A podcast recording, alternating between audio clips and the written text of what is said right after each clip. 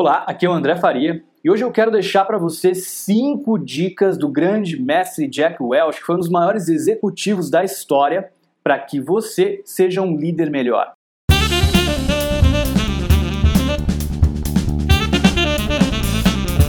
A dica número um que o Jack deixa pra gente é que você deve criar empatia com os seus liderados. Você deve se colocar no lugar das pessoas especialmente antes de julgá-las, antes de tomar decisões, antes de dizer o que você tem para dizer para elas. Para para pensar o seguinte: tudo que você tem para dizer hoje aí para alguém que você lidera, alguém que de repente não está entregando resultados, não está performando, ou até mesmo alguém que está performando bem, você precisa dar um feedback positivo para aquela pessoa. Se coloque no lugar dela, né? O que, que funcionaria? O que, que você poderia ouvir de repente daquela pessoa que ia ser eficiente para que você melhorasse, para que fosse um bom feedback, para que fosse uma boa conversa com você. Eu digo isso porque muitas vezes, quando você está numa posição de liderança, você tem uma grande responsabilidade que você carrega e você compartilha essa responsabilidade com algumas pessoas da sua equipe e alguém comete algum erro e você fica pé da vida com aquele erro porque prejudicou, enfim, a reputação da sua equipe, prejudicou a sua empresa de alguma maneira. A tendência natural que a gente tem quando alguém comete um erro é de a gente ir lá conversar com aquela pessoa, dar uma bronca nela, enfim, estourar. Essa tendência é o que muitos líderes, infelizmente, acabam fazendo. Vai lá e dá uma baita bronca na pessoa, põe ela para baixo, às vezes na frente de todo mundo. Só que é o seguinte, isso é ineficiente. Talvez a única coisa que isso tenha feito foi aliviar um pouco a raiva ou a frustração do líder. Mas para o liderado e para o restante toda a equipe, aquilo é horrível, né? Inclusive faz você perder a confiança das pessoas, você perder a credibilidade e deixa a pessoa com raiva de você e ela não vai melhorar por causa dessa bronca. Na verdade, ela pode ficar com medo de errar de novo, ela pode ficar com o pé atrás com você, perder a confiança em você, de repente se desmotivar, mas ela não vai melhorar por causa dessa descascada, vamos dizer assim, que você deu nela. Qual seria uma maneira mais eficiente de fazer isso? Então, assim, se põe no lugar daquele cara que cometeu o erro. Provavelmente ele não errou porque ele quis. Ok, ele pode ter sido negligente, ele pode ter pisado na bola, mas dificilmente o objetivo dele era cometer aquele erro.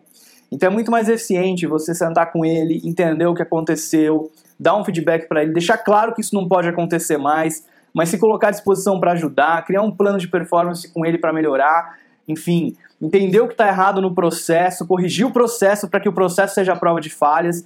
Então percebe que quando você cria empatia, você pensa que podia ser você ali no lugar dele e você para para pensar, se fosse eu, o que funcionaria comigo se o meu líder viesse conversar comigo para que eu entendesse que aquilo não pode acontecer mais e que o problema fosse resolvido na raiz?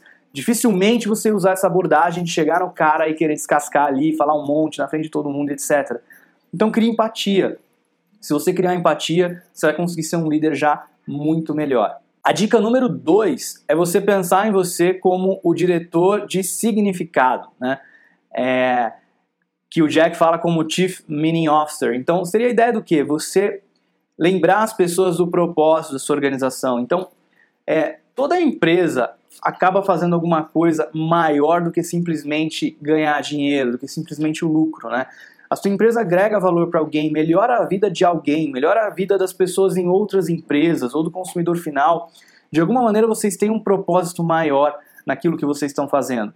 E muitas vezes as pessoas que estão ali fazendo os trabalhos delas no dia a dia, elas perdem essa visão do todo. Aquela história dos três construtores, você, os três estão fazendo a mesma coisa, mas quando você pergunta para os três o que eles estão fazendo, um está apenas empilhando pedras, o outro está fazendo um muro e o outro está construindo uma catedral. Então você percebe que a visão deles sobre o próprio trabalho vai mudando.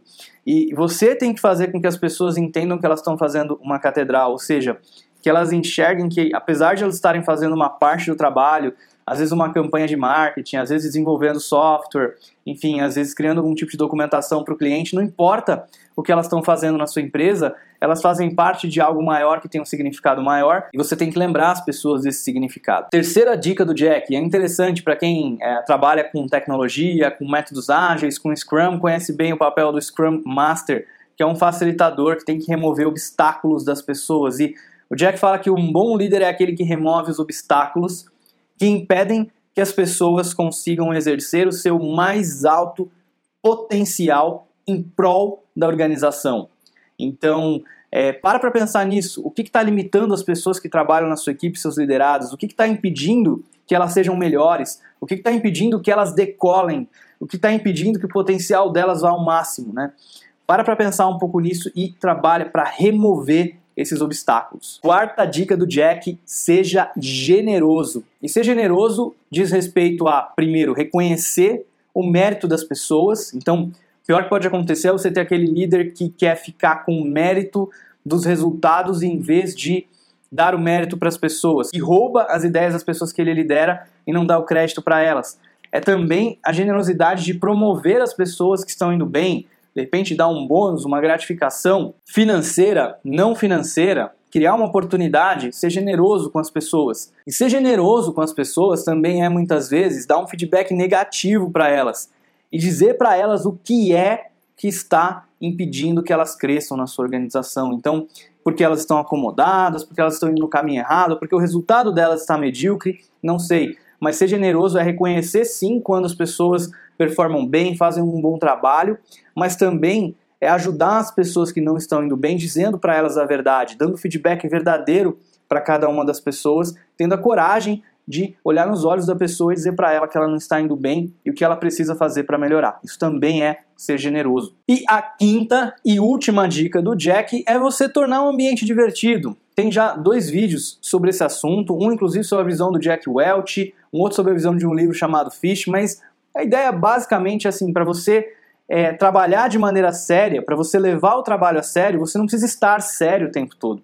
É possível sim a gente se divertir no trabalho, a gente dá risada, a gente tá super feliz, alegre e ao mesmo tempo entregar resultados fantásticos, excepcionais.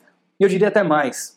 Quando as pessoas estão se divertindo, a tendência é que justamente porque elas estão felizes, elas estão bem no trabalho, elas estão bem consigo mesmas, que você consiga ter mais retenção na sua empresa, diminuir o turnover e que as pessoas, inclusive, entreguem resultados melhores, melhores, porque elas estão bem, elas estão felizes, elas estão se divertindo ali no trabalho, elas vão ter motivação para trabalhar todo dia. É aquela ideia, se você vai a um restaurante, por exemplo, e os garçons todos estão infelizes, né, estão descontentes, dificilmente você vai conseguir tirar clientes felizes ali daquele negócio. Porque os clientes vão ser atendidos por essas pessoas. Então, se as pessoas que atendem estão de mau humor, estão infelizes, estão descontentes com o trabalho, muito provavelmente isso vai ser transmitido para os clientes também. Né? Eu sei que nem todo colaborador da sua empresa lida direto com o cliente, mas eles estão lidando em alguma etapa do processo com outros colaboradores. E, e, e essa desmotivação, infelicidade, seriedade ao extremo faz com que o ambiente se torne chato e desmotivador. E isso vai passando de pessoa para pessoa até que chegue lá no, no, no seu cliente também.